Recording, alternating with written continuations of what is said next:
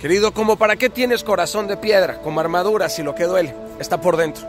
Porque si te ofendes rápido tienes la piel muy delgada y por consecuencia el corazón muy duro. Mejor cambia el orden. Piel de cocodrilo, corazón bondadoso, así dejarás de sufrir y amargarte por estupideces y ya no vivirás ofendido creyendo que el mundo entero está en tu contra y que nadie te entiende, que no te importe lo que el mundo diga, pero que sí te importe el mundo.